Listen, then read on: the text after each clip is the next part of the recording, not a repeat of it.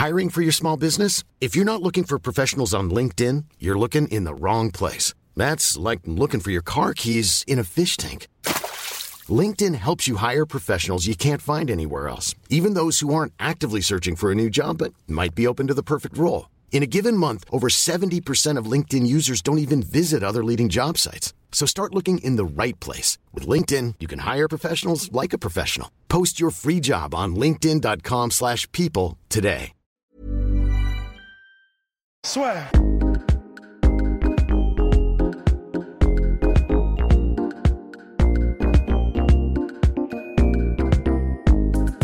Bien, bonjour à toutes et à tous et bienvenue dans le podcast là sur les Triple C's. Messieurs, comment allez-vous? Ça va? On tient le coup, on tient le coup.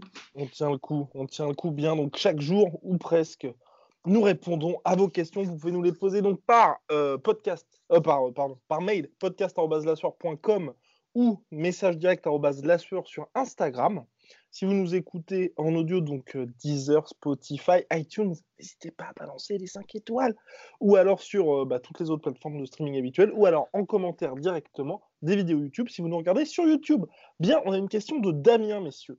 Damien.clv. Salut les gars, dites-moi, vous qui êtes l'encyclopédie du sport de combat, savez-vous pourquoi Petrosian n'est plus au Glory?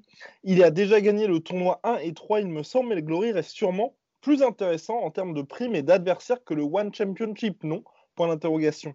C'est une question que je me pose depuis longtemps et je ne trouve pas la réponse. Et oui, alors que bon, on peut, quand même préciser que euh, le One Championship ont permis à Petrosian de gagner le tournoi à un million de dollars je ne pense pas qu'il y ait beaucoup d'organisations aujourd'hui qui puissent proposer autant à ce monsieur.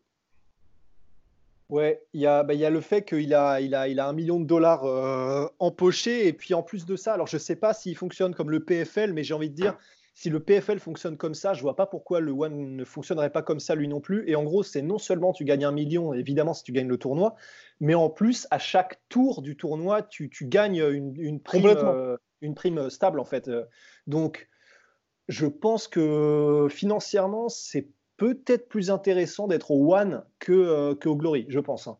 Donc euh, pour Petrosian, il y a peut-être eu ça. Et puis, euh, je pense qu'il est un peu comme David Beckham enfin, euh, à la fin de sa carrière. Voilà, il veut euh, faire de l'oseille. Et puis, bah, si c'est si aller en Asie pour le faire, bah, je pense qu'il le fait. Et puis voilà. hein.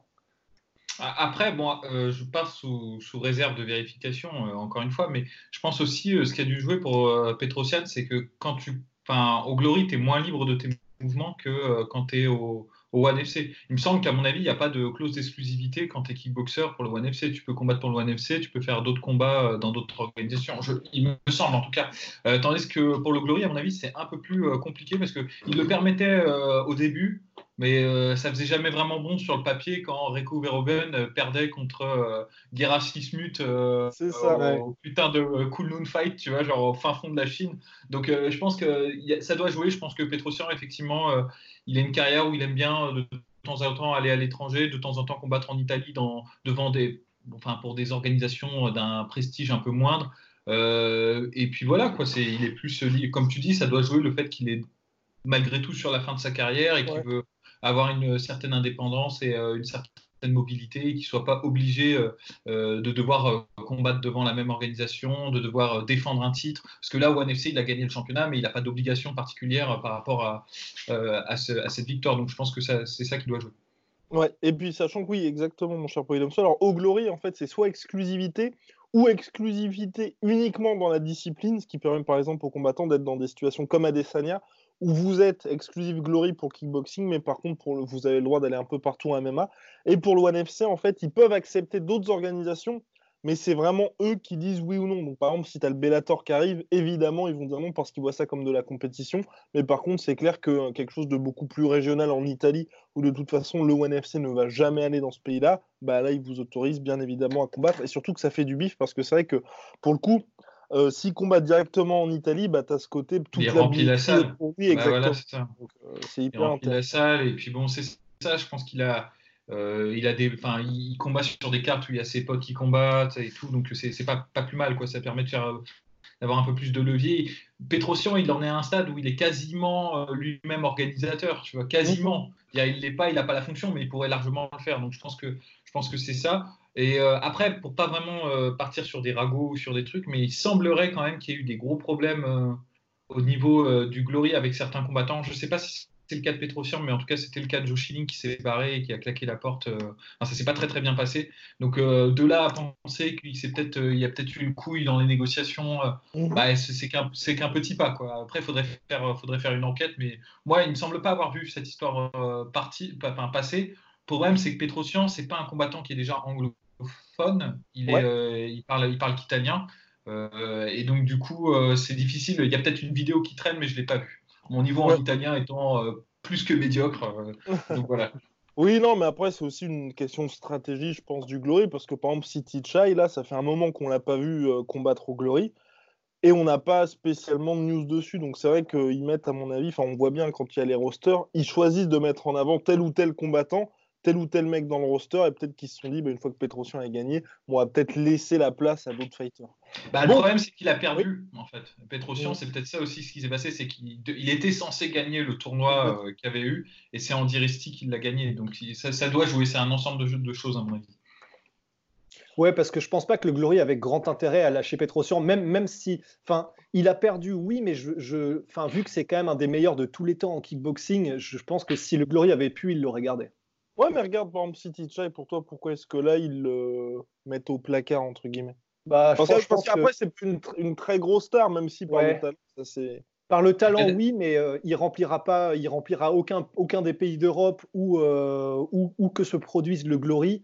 Donc, euh, je pense qu'il n'a pas une, forcément une valeur entre guillemets marchande qui les intéresse autant qu'un qu'aurait pu les intéresser un Petrosian ou que les intéresse un Doumbé ou un, ou un Verhoeven, par exemple. Quoi. Ouais.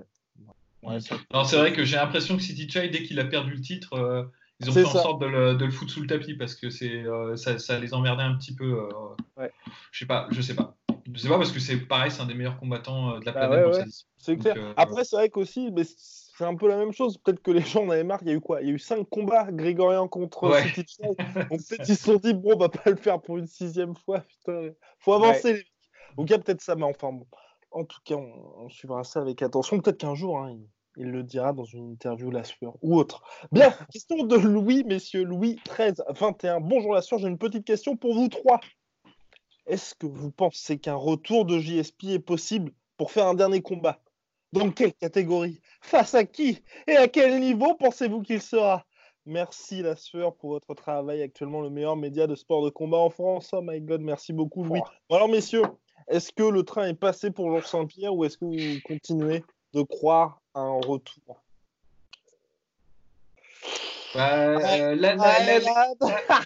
là, en période de confinement, il fait des roues dans la chambre, donc euh, je pense que c'est.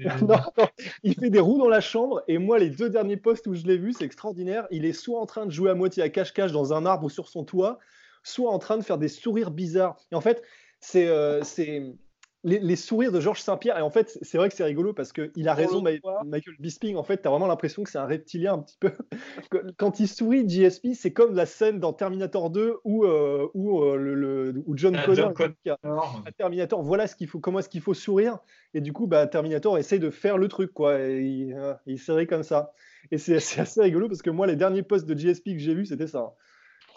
Bon. après, bon, pour répondre à la question, moi je pense que bien sûr, il peut toujours refaire un combat. Si c'est juste un combat comme ça, euh, il peut le faire. Après, euh, est-ce que, enfin, la, question, la réelle question, c'est est-ce que euh, il faut considérer un retour sérieux de plusieurs combats sur la longueur ah, bah de titre et tout? Là, la réponse est non. Enfin, moi je pense que c'est pas envisageable. Mais il l'a dit. Hein.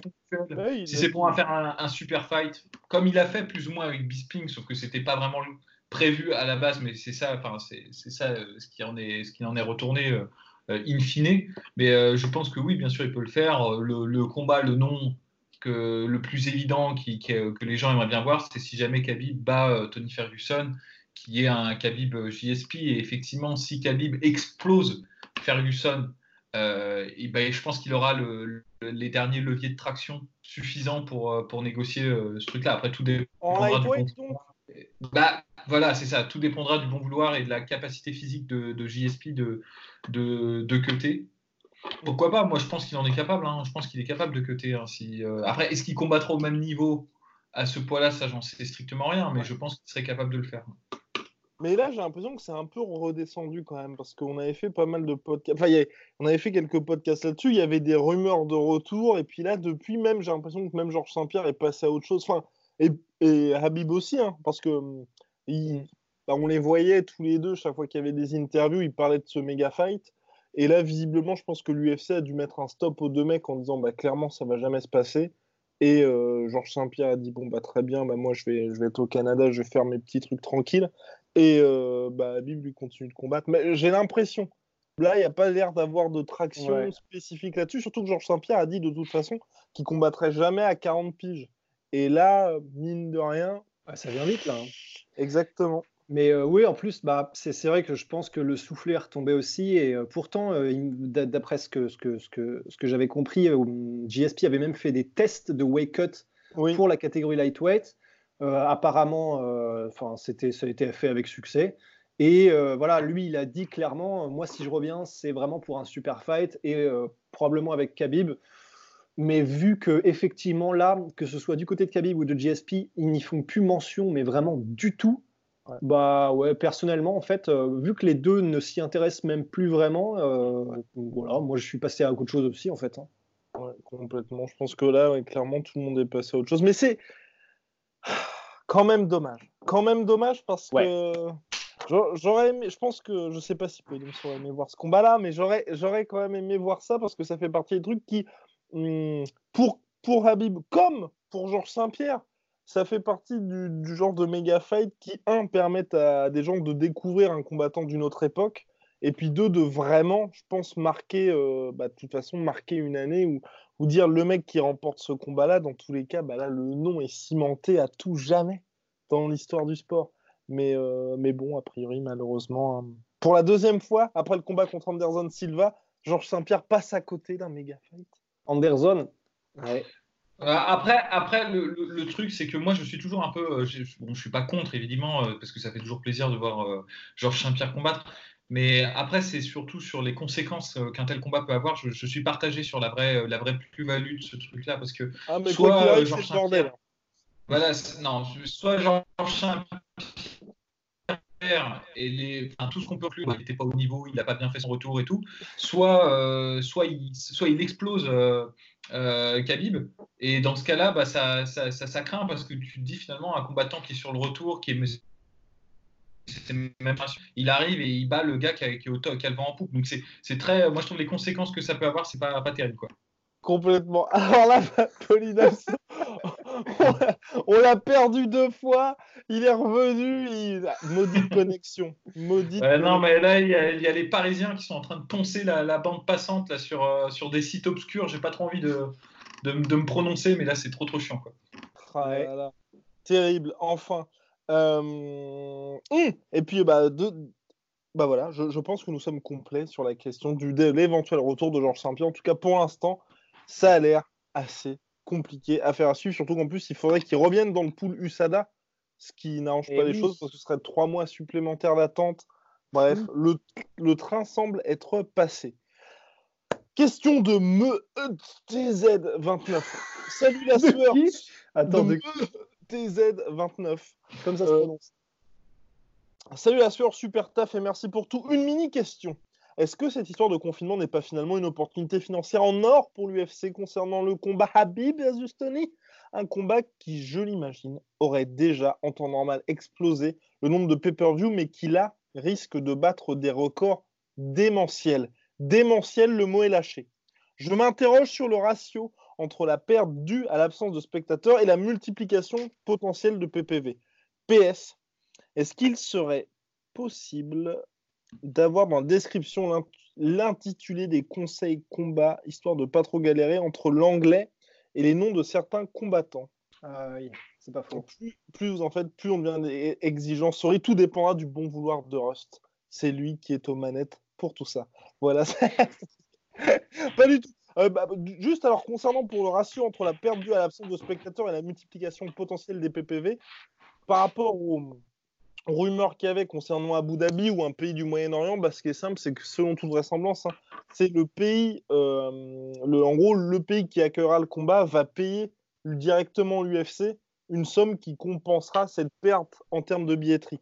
Par contre, si c'est aux États-Unis, là, effectivement, l'UFC, euh, bah, ils, perdront effectivement une dizaine de millions de dollars concernant euh, la billetterie. Voilà, sinon le reste, messieurs, je crois qu'on avait déjà couvert hein, le fait que ça allait être quand même une grosse opportunité, une opportunité pour l'UFC. Mmh. Encore faut-il que le combat se fasse, mais oui. complètement. On va finir par un combat d'Anna White contre un mec random du staff de l'UFC. parce que, mais mine de rien, blague à part, on est quand même le 29. Ça n'a toujours pas avancé. Il n'y a toujours pas une d'annonce de la part de l'UFC. Ça commence quand même à devenir un petit peu tendu, surtout qu'apparemment, la Russie euh, ferme ses frontières à partir de, c'est quoi, lundi?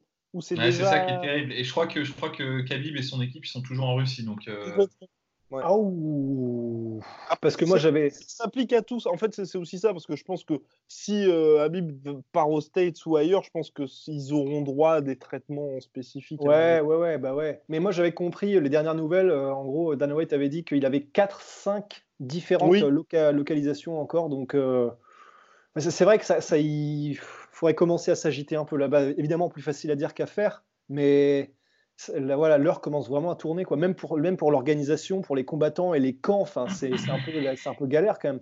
De, là, de s'organiser en ce moment et de prévoir des plans pour les deux semaines à venir en ce moment, ça doit être vraiment, vraiment l'horreur quand même. Complètement. Nous, nous partageons votre point de vue, notre cher euh, ah, Rust. Wow C'est compliqué aujourd'hui. Bien. Euh, question de Yann par mail, Yann Fatbert.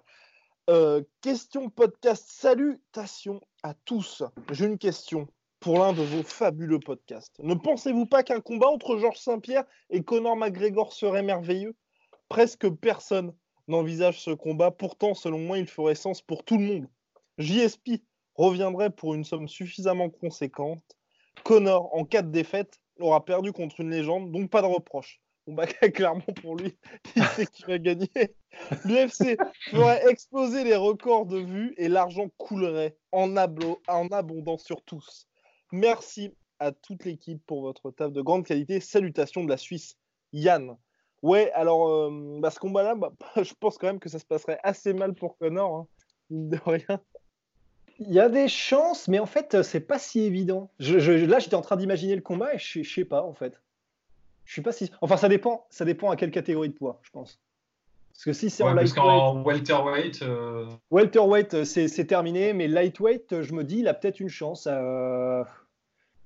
Ouais, il aurait une chance probablement peut-être dans les premiers rounds. J'avoue que je mettrais aussi GSP, mais hum, en lightweight, faut voir. En lightweight, faut voir. Mais c'était quoi la question déjà?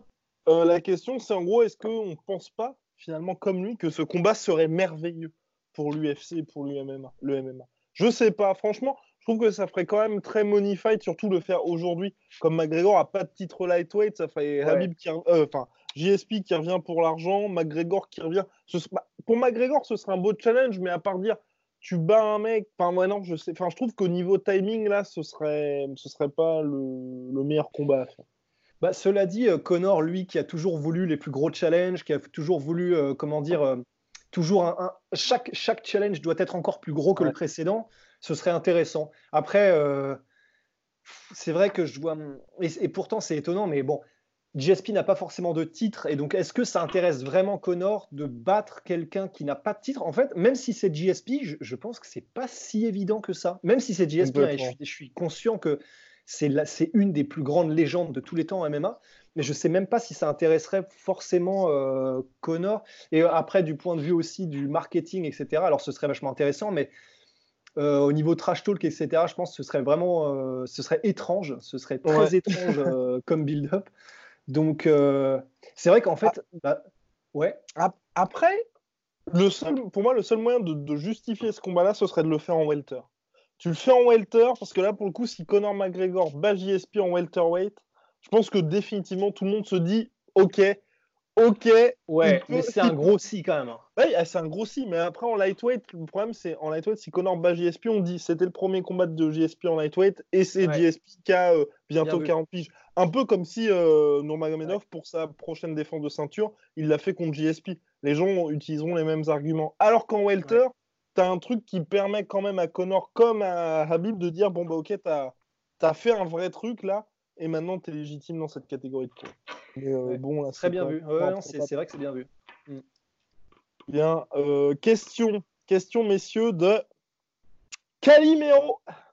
Question de Calimero. Hello, merci pour vos podcasts toujours passionnants. Comment nous conseillez-vous de voir les combats de l'UFC en France? Je suis perdu. Merci. Messieurs, je ne veux que des réponses légales, bien évidemment. Ah bah, Des réponses légales, euh, bah, il faut acheter. Il deux faut choix. acheter, Il y a euh, deux choix. Deux choix possibles. Bah, Rust. Allez. bah, il faut les acheter. Euh, il faut acheter, euh, je sais plus, c'est sur le site de l'UFC qu'il faut acheter. C'est ça, exactement. Il y a- en fait, non, il y a trois options. Il y a soit les pay-per-view pour les plus gros combats, donc notamment Conor McGregor, qui sont à 19 euros sur le site de l'UFC. RMC Sport 4, c'est ce que nous nous utilisons et nous sommes tous les trois abonnés. Donc euh, nous nous sommes abonnés sur la plateforme donc en ligne, voilà pour RMC Sport 4. Ou alors, et là aussi nous l'avons également parce que oui, pour la pour toute la légalité. Bah, il faut bien investir, hein, c'est notre Exact- métier. ex- exactement, oui, bah, c'est ça. Ouais. L'UFC Fight Pass. Et euh, bah, où là, ce qui est bien, c'est que vous avez tous les anciens combats, mais le gros problème du MMA, et là, franchement, on ne le dira jamais assez, c'est que c'est le seul sport où vous, vous ne pouvez pas suivre l'intégralité d'une soirée sans avoir à payer une blinde, parce que par exemple, RMC Sport 4 ne diffuse que la main card, l'UFC Fight Pass diffuse les prélims, et il y a une partie des prélims qui est même pas diffusée en France, si vous, si, même si vous avez acheté ces, ces deux plateformes-là. Et si vous êtes aux États-Unis, vous devez faire ESPN, UFC Fight Pass et acheter le pay-per-view pour suivre l'intégralité de la soirée. Donc c'est, enfin, honnêtement, c'est assez compliqué pour le sport et voilà. Et puis pour le Bellator, bah, en France, c'est simple. Si vous voulez le suivre légalement, bah, ce n'est pas possible parce que c'est pas diffusé. Par contre, le quoi, c'est One FC et le Rising.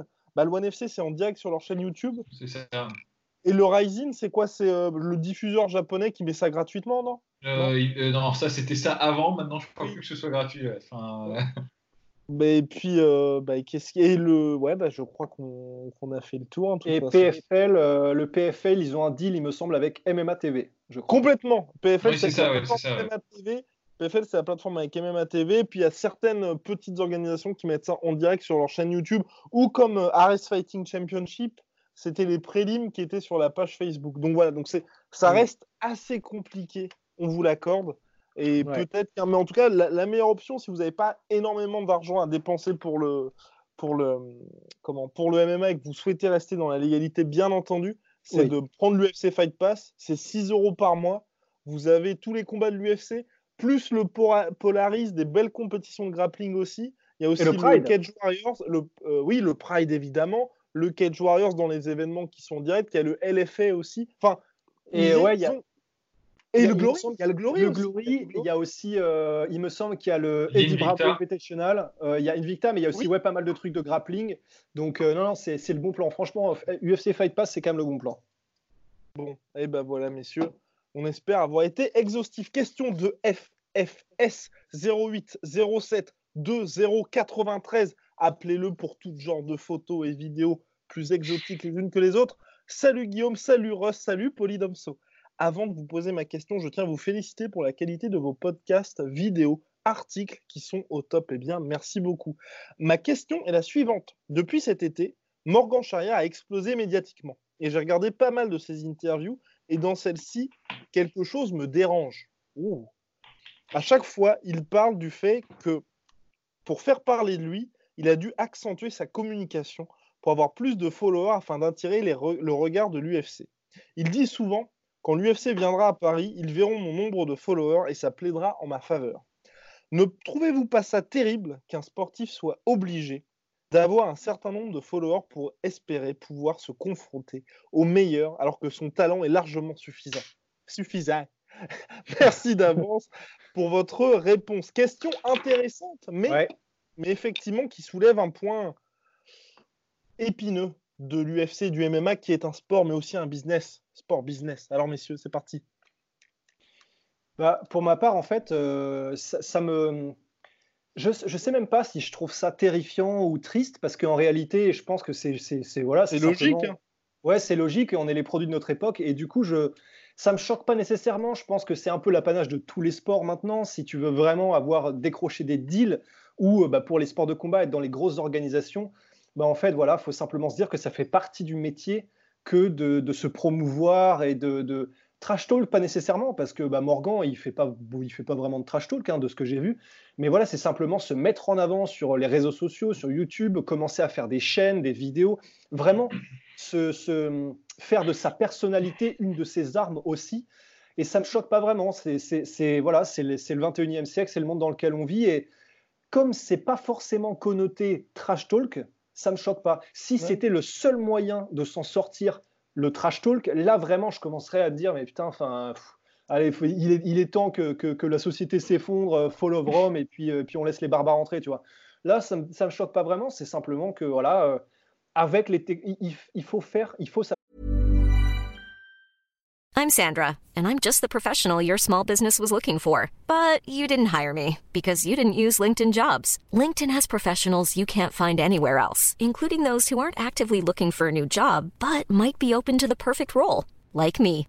In a given month, over 70% of LinkedIn users don't visit other leading job sites. So if you're not looking on LinkedIn, you'll miss out on great candidates like Sandra. Start hiring professionals like a professional. Post your free job on linkedin.com/people today.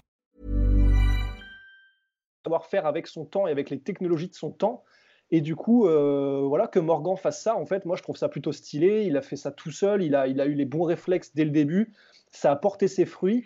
Et en plus de ça, voilà, c'est maintenant il a la plateforme pour prouver qu'il a, euh, qu'il a, les, qu'il a les skills et euh, il a su attirer le regard de l'UFC d'abord par sa personnalité et par sa, son envergure médiatique pour que l'UFC puisse ensuite découvrir ses, skills en tant que combattant. Donc moi, ça me choque pas forcément en fait. Hein. Monsieur Polydomso. Ouais, pareil, euh, c'est du prize fighting hein, en fait. Hein. Il faut, faut, donner aux gens l'envie de te regarder. Si tu veux regarder juste de la méritocratie et savoir qui est le meilleur, tu regardes les Jeux Olympiques, hein, c'est tout. Et puis euh, quand c'est de la boxe professionnelle ou quand c'est du sport professionnel, c'est un business. Il y a des gens qui vivent derrière dessus. si tu es le meilleur du monde mais que personne ne veut te regarder, bah, c'est ton problème quelque part aussi. Tu vois, genre, il faut gagner la foule, comme dit l'entraîneur de Maximus dans, dans Gladiator. Et bah, là, c'est pareil, ça s'applique à ça. Morgan Charrière, il a été très habile, il a utilisé les, outils actuels. Euh, c'est peut-être euh, ça que certaines personnes lui reprochent parce que euh, ça fait longtemps que beaucoup de combattants se créent un gimmick, ont une personnalité publique, utilisent la radio, la télé, les, journaux pour faire parler d'eux d'une certaine manière. Là, il utilise bon, bah, les, outils modernes. Tant mieux pour lui, quoi. Il est, il est dans. Enfin, vraiment, il s'est il adapté et c'est ça. Et en fait, on faire ça c'est pas quelque chose de, mauvais, c'est juste inéluctable, en fait, j'ai envie de dire. À partir du moment où on est dans un système où il faut faire rentrer des boutons, bah, c'est comme ça. C'est comme ça. Complètement, complètement, monsieur Polydomso. Et de toute façon, c'est clair.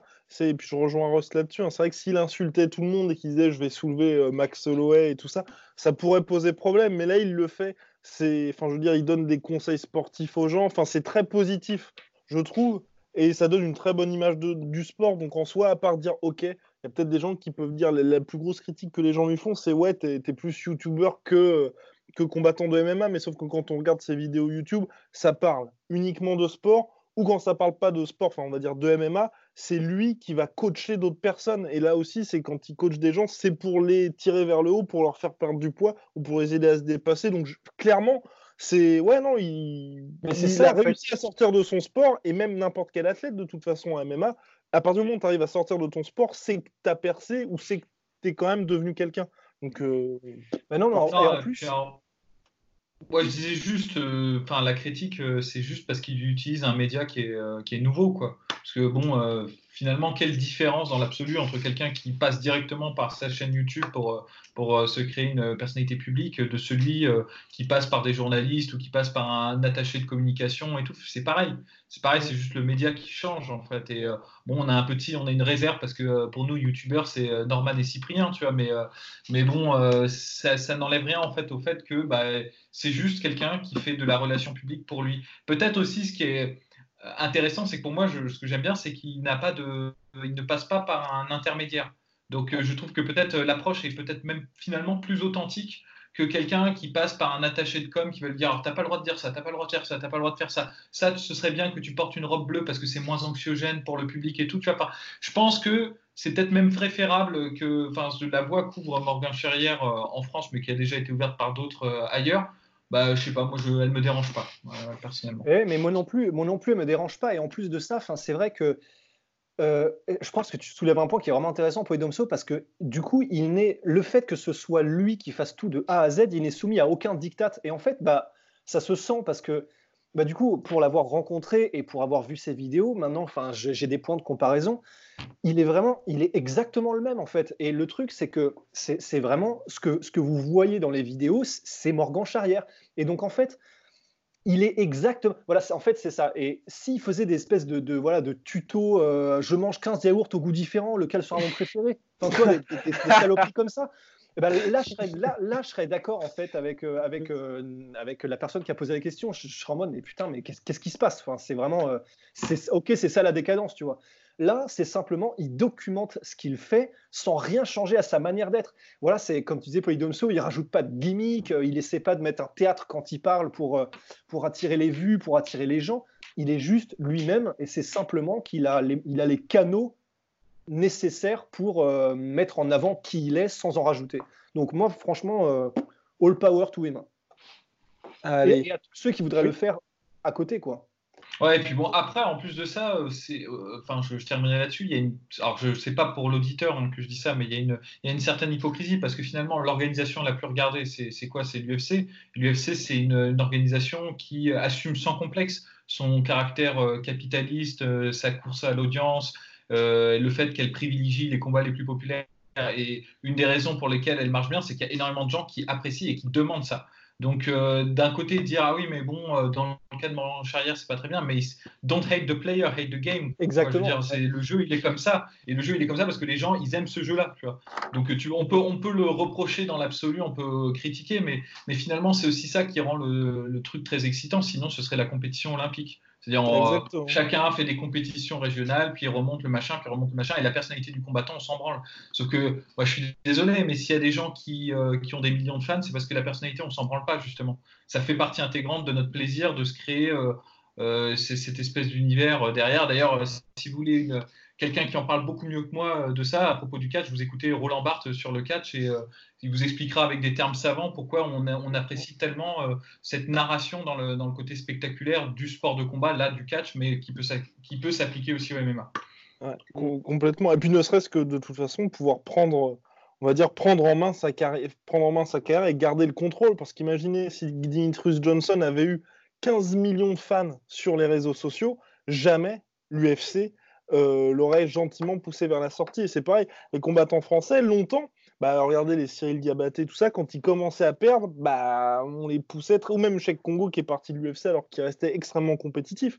Là, à partir du moment où vous avez énormément de followers, qu'il y a tout un pays derrière vous, bah, l'UFC est obligé de vous garder et aussi va se dire, bah, on va peut-être lui mettre des adversaires qui sont plus accessibles ou au contraire se dire bah, on va avoir un plan pour lui pour faire en sorte que peut-être que Morgan Charrière bah, il soit parmi les top contenders de la catégorie et qu'il y ait un combat contre le titre à Paris parce qu'aujourd'hui on sait qu'il y a énormément de monde derrière lui. S'il avait 2000 followers, vous pouvez voir c'est ce qui s'était passé avec Morgan quand on avait fait la, bah, le tout premier podcast avec lui, le tout premier podcast qu'on avait fait, il, il sortait je crois de son premier combat au Cage Warrior où il avait perdu par décision partagée pour la ceinture et il n'y avait pas grand monde qui le suivait. Et justement, même avec le Cage Warrior, le, bah, il allait avoir son prochain combat, mais pas du tout avec la même attente. Aujourd'hui, bah, il n'a pas rempli euh, Londres à lui tout seul, mais il y a eu plusieurs centaines de Français qui ont pris leur place pour aller le supporter. Donc forcément, Cage Warrior, ils se disent, bon, bah ok, on va faire un événement en France, il va être main event. Enfin, tout le monde le pousse, donc mais, ça mais, Mais tout à fait. En plus, je pense que là, le... on ne pouvait pas choisir meilleur exemple que Morgan Charrière. Franchement, euh, c'est le mec qui illustre mieux ça parce que le début de sa carrière, c'est vraiment un début de carrière, et lui, il en conviendrait aussi, qui a été mal géré. Où il a ah, rencontré des hein, personnes trop vite, il a été envoyé euh, au loup, tout ça, parce que c'est le monde, ce monde-là est impitoyable quand tu es un nobody.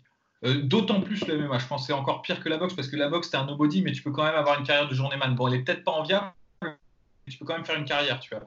Euh, quand tu es en MMA, bah, tu te retrouves, as, si tu as plus de 10 défaites, si tu as un ratio qui est négatif euh, défaite-victoire, tu es tout de suite catalogué toker et tu peux dire adieu à tes chances euh, à l'UFC, à tes chances dans les grandes organisations. Et c'est vraiment triste parce qu'il y a combien de combattants finalement qui ont eu un début de carrière similaire à celui de Morgan Charrière qui n'ont pas pris en fait le, le, tournant médiatisation et qui du coup en sont restés là. Alors qu'on voit maintenant Morgan Charrière, maintenant qu'il a une, une, puissance de frappe médiatique, qui peut approcher plus sereinement sa carrière, il peut avoir des choix de combat qui sont un peu plus abordables et qui lui permettent une progression qui est plus professionnelle et du coup ça devient un bon combattant. Donc finalement c'est un, un cercle qui est vertueux quelque part. Mm. Euh, d'une certaine manière. Et moi, moi franchement, j'encourage personnes euh, qui se posent des questions à, ce niveau-là de regarder les premières générations de combattants français en MMA. Euh, C'était des gens qui étaient très talentueux, mais qui avaient justement aucune connaissance euh, de cet aspect-là en fait du, business, et ils ont eu en fait une carrière qui était vraiment en dents de scie. Mhm. Complètement. Alors messieurs, c'est c'est terrible. Ce podcast c'est terrible parce que Polydomso nous fait des interventions qui sont aussi passionnantes que foireuses au niveau de la connexion. Donc, donc on va prendre une dernière question. On va prendre une dernière question. Ensuite, il y aura les recommandations et puis on s'arrêtera là pour aujourd'hui avant que Rust euh, fasse des bisous à la webcam. Ah, pardon. Ça. Alors, je, suis, à l'aise. Donc, question toujours euh, sur euh, Instagram, The Never Give Up. Il est podcast, si vous ne l'avez pas déjà fait, une création d'une catégorie entre lightweight et welterweight. Pour ou contre, perso, je serais plutôt favorable. Ça débloquerait peut-être la catégorie lightweight qui a un top 10, on va dire, avec un très fort potentiel, mais la, majorité pardon, n'auront jamais leur chance pour le titre à cause en partie de Habib et de sa supériorité qui va être sur une cadence d'un fight par an. Et la catégorie welter, euh, à, part le top 3 et éventuellement Masvidal, il n'y a personne qui peut prétendre au titre. Mais mettre une catégorie de plus, ça dévalorise forcément un peu les autres catégories, comme en anglaise. Ce n'est que mon point de vue. Alors, messieurs, cette fameuse catégorie en 165, parce qu'on ferait du coup 155, 165, 175, donc euh, tous les 10 pounds, et ça permettrait, c'est l'argument qui est fait par de nombreux combattants de Kevin Lee à Conor McGregor, en passant bien évidemment par Dustin Poirier. Tous ces, tous ces combattants sont favorables à cette catégorie-là. Messieurs, qu'en pensez-vous?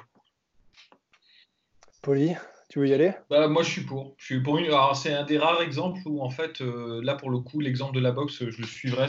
C'est-à-dire peut-être euh, multiplier. Euh, en plus, je pense que créer une catégorie intermédiaire entre, entre justement lightweight et welterweight, ça permettrait de à mon sens, de résoudre certaines difficultés liées au cutting de mecs qui ont vraiment un physique qui n'est pas celui de Walter White, mais euh, qui n'est pas non plus celui du lightweight, et donc qui se retrouve le cul entre deux chaises. Je pense notamment à Rafael Dos Anjos, à Kevin Lee, à tous ces mecs-là qui, à mon sens, ont été vraiment très, très rapidement pénalisés en fait euh, dans, leur évolution du, simple fait de leur, de leur morphotype, de leur morphologie et de leur, de leur poids en fait. Donc je suis pour. Moi personnellement, je pense pas que ça affaiblirait la catégorie. Je pense que c'est un vivier qui est tel il y a tellement de talents, tellement de gens euh, dans, ce truc-là que franchement, c'est pas, pas plus mal. C'est un embouteillage, euh, la, la KT euh, lightweight. Comme il l'a souligné justement en plus avec un Khabib qui combat une fois par an maintenant. Franchement, c'est, je vois pas en fait ce qui quel, est le côté négatif de ce truc-là en fait, par rapport au côté positif. Bah, d'autant plus que en fait, pour moi, ça commence, ça commence à être presque aberrant d'avoir des, des, telles différences, disons des tels sauts euh, au niveau du poids de catégorie en catégorie. Enfin, honnêtement, je trouve qu'aujourd'hui, le fait d'avoir donc euh, entre la catégorie welterweight et middleweight, tu passes de 77 à 84 kg, de 84 à 93, de 93 en plus, après tu fais 93-120. En fait, maintenant, ça me paraît complètement de, plus en plus aberrant. En fait, je ne comprends pas comment est-ce qu'on peut estimer qu'on met les combattants sur un pied d'égalité en faisant des, des gaps aussi monstrueux. Donc, en plus, je pense pas non plus. C'est vrai l'UFC, bon, le, roster est absolument monstrueux, mais je pense que non seulement ça n'affaiblirait pas forcément les catégories, mais avoir un, ou deux champions en plus, ce serait pas forcément un mal, je pense. Donc, euh, et puis c'est pas comme si on en rajoutait 15. Enfin, on sera pas comme l'anglaise à avoir une catégorie toutes les kilos en fait. Donc, je pense pas que ce serait vraiment préjudiciable. Je pense que ce serait plus positif qu'autre chose, euh, comme mes deux compères, quoi. Complètement, et puis surtout qu'en plus, là, c'est, on parle de, des catégories lightweight welter, donc où on va dire le morphotype humain au niveau des catégories de poids, c'est là qu'il y a le plus de personnes, donc ça va pas être un nivellement vers le bas de, de au contraire. C'est que vous mmh. allez donner la chance à beaucoup plus d'athlètes de pouvoir briller à leur, bah, on va dire, à leur niveau de performance optimal. Parce que là, comme le disait Polydomso, c'est vrai que des Kevin des Rafael Dos Angeles, et puis même d'autres gars, là, ils seront dans une catégorie qui leur convient beaucoup mieux. Il y aura plus, à mon sens aussi, pour l'UFC, qui, n'oublions pas, on regarde quand même d'un point de vue business, beaucoup plus l'opportunité de faire des money fights entre des champions qui seront légitimes et soit un mec qui descend en lightweight ou le gars qui monte chez les welter. Enfin, ça peut être vraiment hyper intéressant et surtout quand on regarde le roster aussi bien, enfin du welter jusqu'au lightweight, bah, c'est quand même hyper chargé. Donc euh, clairement, je pense que tout le monde y gagnerait et même un combattant comme Nurmagomedov qui aura complètement nettoyé la catégorie lightweight, là, vous pouvez faire un truc où il y a peut-être la petite carotte qui vous coûte pas très cher en disant ça te dirait pas d'être champ champ toi aussi? Allez, allez, allez, fais ça. Donc, donc forcément, enfin, je pense que ce serait jackpot pour tout le monde. Après, l'UFC et Dana White, son principal argument, c'est vrai que c'est un petit peu faire table rase du passé et de tout ce qui a été écrit précédemment chez les lightweight et chez les welterweight et de dire bon bah comme on va bouger toutes ces catégories là, on va être obligé de créer une nouvelle histoire alors que l'UFC a déjà maintenant euh, plus de 25 ans d'histoire. Bon, on s'en branle.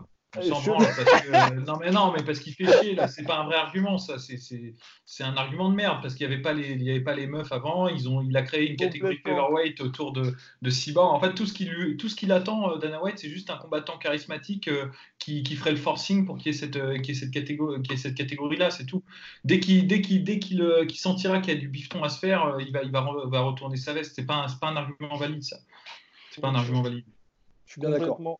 Mais là, là, là, moi, je me pose la question, c'est quand, quand vont-ils faire cette question, euh, cette catégorie 165 Parce que c'était quoi? C'était l'année dernière, je crois, où il y avait vraiment cette grosse traction. Bah, c'était justement en plein, euh, c'était en février, je crois, février 2019, quand il y avait les fameuses négociations euh, Habib contre JSP, où c'était, bah, ils peuvent faire ce combat-là, mais lightweight, ça peut être compliqué pour GSP, alors que s'ils font un catchweight en 165, ça peut être intéressant. Il y a Dustin Poirier qui s'y met, qui disait, bah oui, effectivement, faites cette catégorie-là. Même Ben Askren qui disait, moi aussi, je pourrais faire le poids. Nate Diaz, et voilà. Et là, depuis, bah, comme il n'y a plus ces tractations au cours du combat JSP Habib, tout le monde est en train de se dire, bon, bah, moi, je reste en lightweight et les welter restent en welter. Donc, il faudrait à nouveau cette traction, mais ce qui est chaud quand même pour les c'est de se dire que ni Habib ni JSP n'ont réussi à le faire. Après, bien évidemment, ils n'étaient pas au niveau d'aujourd'hui, surtout pour Nurmagomedov. Bah, je sais pas, peut-être ils n'ont pas assez euh, forcé, peut-être pas, pas, assez forcé, peut-être pas assez insisté. Aussi le problème avec JSP, c'est que ok, soit on crée une catégorie, mais s'il gagne contre Khabib, il va pas défendre le titre. Donc euh, on se retrouve avec une catégorie qui est vide. Je pense qu'ils ont juste, euh, ils ont dû faire ce calcul-là. Si ça avait été, je sais pas, un mec genre Masvidal par exemple qui avait dit je veux créer cette catégorie-là. Avec qui peut combattre en plus dans cette catégorie. Bien sûr, qui n'est pas, qui est pas champion en plus euh, encore des welterweight, euh, ou qui n'est pas, donc du coup il, est, il va enfin il, il laisse pas son titre welterweight, il crée pas en fait un, un bouchon en fait dans la catégorie welterweight et il a la, force médiatique pour dire on fait le truc, bah là, à mon avis, ça se ferait en fait. Le, je pense qu'il y a juste eu le calcul du risque en fait avec euh, JSP en fait, de se dire bah ouais, s'il gagne, euh, bah, il dégage quoi. Donc du coup, on se retrouve avec une catégorie sans roi. Donc euh, c'est. Mais en plus, il va peut-être y avoir une nouvelle vague de traction et de demande parce que je, je sais plus, c'est peut-être moi qui l'invente, mais il n'y a pas eu un début d'étincelle de, quelque chose entre Masvidal et Rabib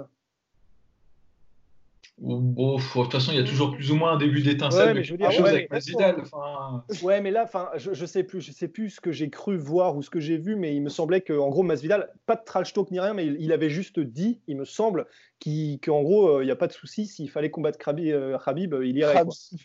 oui, Khabib. Oui, c'était pour ça, c'est parce qu'il disait effectivement, il, serait prêt à descendre chez les lightweight if the price is right. Et voilà, c'est ça. Donc il commence à faire tourner l'idée, quoi. Exactement, parce qu'il a déjà combattu en lightweight et c'est vrai que je pense que est Dana White, parce qu'on vous aime bien, Monsieur Dana White, faites un petit combat Conor McGregor Masvidal pour pour le titre inaugural en 165. Tout le monde serait content et voilà, voilà. Allez-y, allez faites-le. Et c'est pour ça, enfin, honnêtement, pour l'instant, moi, je vois pas du tout pourquoi l'UFC est si réticente à l'idée de faire cette nouvelle catégorie, parce qu'ils ont quand même fait la ceinture BMF l'année dernière. Donc, euh, ils ont créé aussi la, catégorie flyweight, la catégorie featherweight. On va avoir quand même en combat Amanda Nunes, Felicia Spencer en mai au Brésil, si tout se passe bien, s'il n'y a pas le coronavirus. Mais tout ça pour dire que là, il y a quelques catégories qui ne vivent que par la présence d'une seule athlète ou d'un seul visage. Donc un truc catchweight, enfin un truc catchweight, pardon, une catégorie 165 où vous savez que du jour au lendemain, vous avez 10 mecs qui seront des tueurs à gages. Parce qu'en fait, c'est ça la logique que je comprends pas vraiment euh, avec Dana White, c'est le fait de créer des, catégories féminines où vraiment c'est le désert de Gobi, c'est la ville fantôme de Lucky Luke. Il n'y a personne à part la championne. Je comprends pas le fait de, se dire non, non, mais bah oui, on, voilà, on crée des catégories, euh, on crée des catégories féminines comme ça, bon, bah il n'y a pas grand monde, ça va venir. Mais pourquoi refuser dans ce cas-là de simplement de changer vraiment changer l'ordre établi, oui, mais un, pour le meilleur, deux, euh, il s'y retrouverait financièrement, et trois, ça, créerait de l'excitation. Je ne vois pas la logique derrière, j'avoue que je comprends mal. Il y a peut-être aussi, pour, euh, du point de vue de l'UFC, de se dire, il y a peut-être certains combattants qui feraient facilement le yo-yo entre la catégorie 165 et 155, et c'est peut-être la peur tout à fait relative de l'UFC de se dire, tu as des mecs qui sont... Bah mais tu sais, dans le sens où tu as plein de gars qui seront simultanément dans les deux rankings et peut-être de retrouver exactement les mêmes noms dans les deux top 10. Mais cela dit, rien n'empêche l'UFC, euh, c'est ce qu'il faisait à moitié à un moment donné, en fait, de, leur dire clairement, non, toi, tu es un lightweight, ou de leur dire clairement, toi, tu combats en welterweight. En plus, l'UFC peut très bien euh, refuser d'un combat. Euh, enfin, d'ailleurs, c'est même eux qui les donnent, les combats, de toute façon, c'est eux qui les font. Donc, de toute manière, en gros, c'est eux qui te disent dans quelle catégorie tu combats, en fait. Donc, je pense que le fait d'avoir un yo-yo, ça les dérangerait pas nécessairement puisque c'est eux qui contrôlent la descente et la montée du yo-yo, quoi. Complètement, et surtout, je pense que ça permettra à Diego Sanchez de donner un nouvel élan à sa carrière. Et ça, ça c'est le plus, ça, c'est le plus important. Bien, messieurs, d'ailleurs, Diego Sanchez, je ne sais pas si vous avez vu là sur Instagram, il y a un oh. mec qui lui parlait de City e et Diego Sanchez lui a dit non, City, ça n'existe pas. Et donc, euh, ouais. Euh, ah, Manchester City, à la limite. Manchester Oh oui Oh, oh reste en Bien, messieurs, c'est parti pour les recommandations. On va commencer par la recommandation combat de monsieur Polydomso. Si Ross n'a pas de recommandation workout, j'en ai une petite. Très bien. Monsieur Polydomso.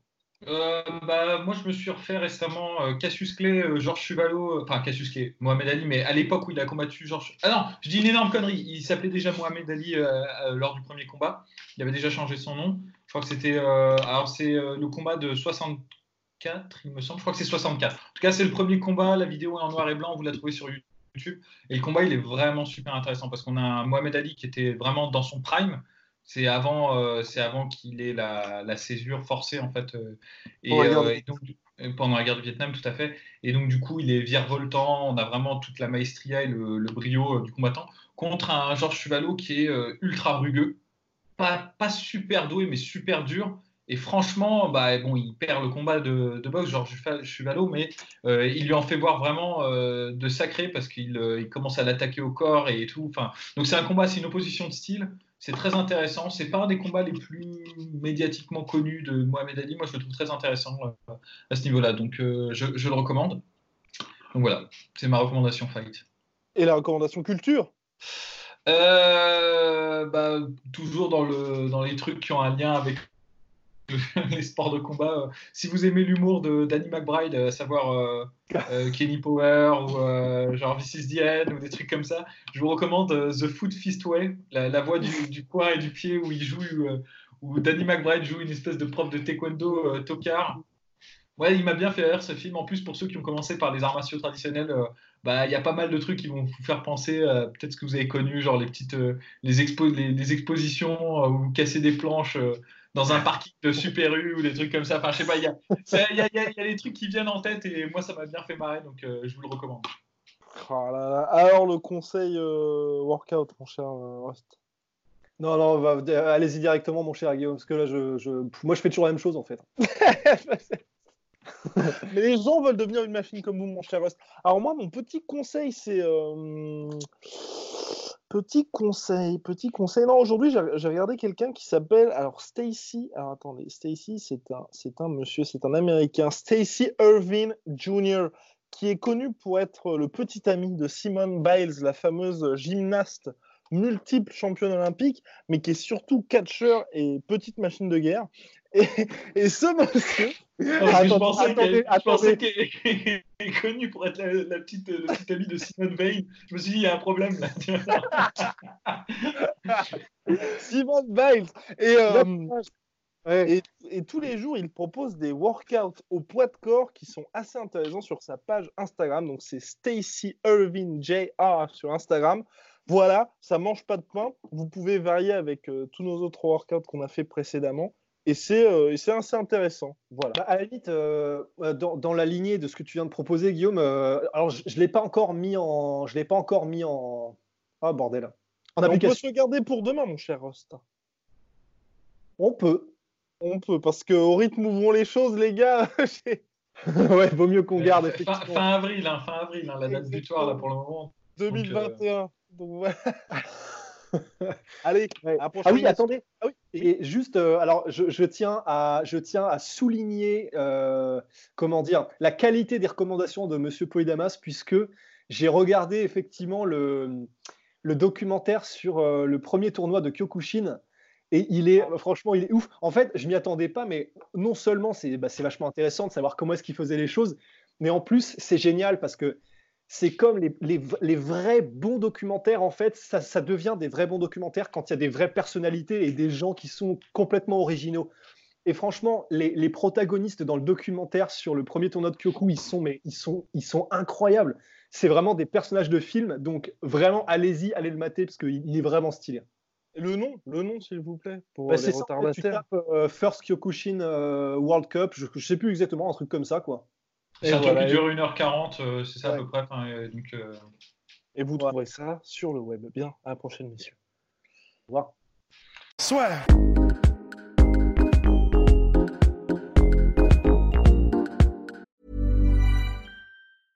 Imagine the softest sheets you've ever felt. Now imagine them getting even softer over time. That's what you'll feel with Bowl and Branch's organic cotton sheets. In a recent customer survey, 96% replied that Bowl and Branch sheets get softer with every wash. Start getting your best night's sleep in these sheets that get softer and softer for years to come. Try their sheets with a 30-night guarantee. Plus, get 15% off your first order at bowlandbranch.com. Code BUTTERY. Exclusions apply. See site for details.